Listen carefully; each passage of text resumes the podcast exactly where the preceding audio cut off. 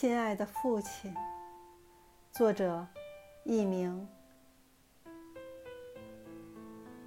父爱没有延长的柔水，没有体贴的温馨的话语，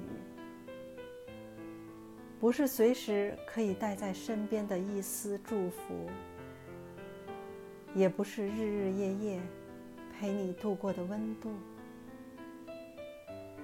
古今中外，有多少人赞美父爱？每当读到这样的诗文，我就感到无比的亲切。那愉快的一刹那，感动的心情，一字一句，都打动着我的心灵，让我想到我亲爱的父亲。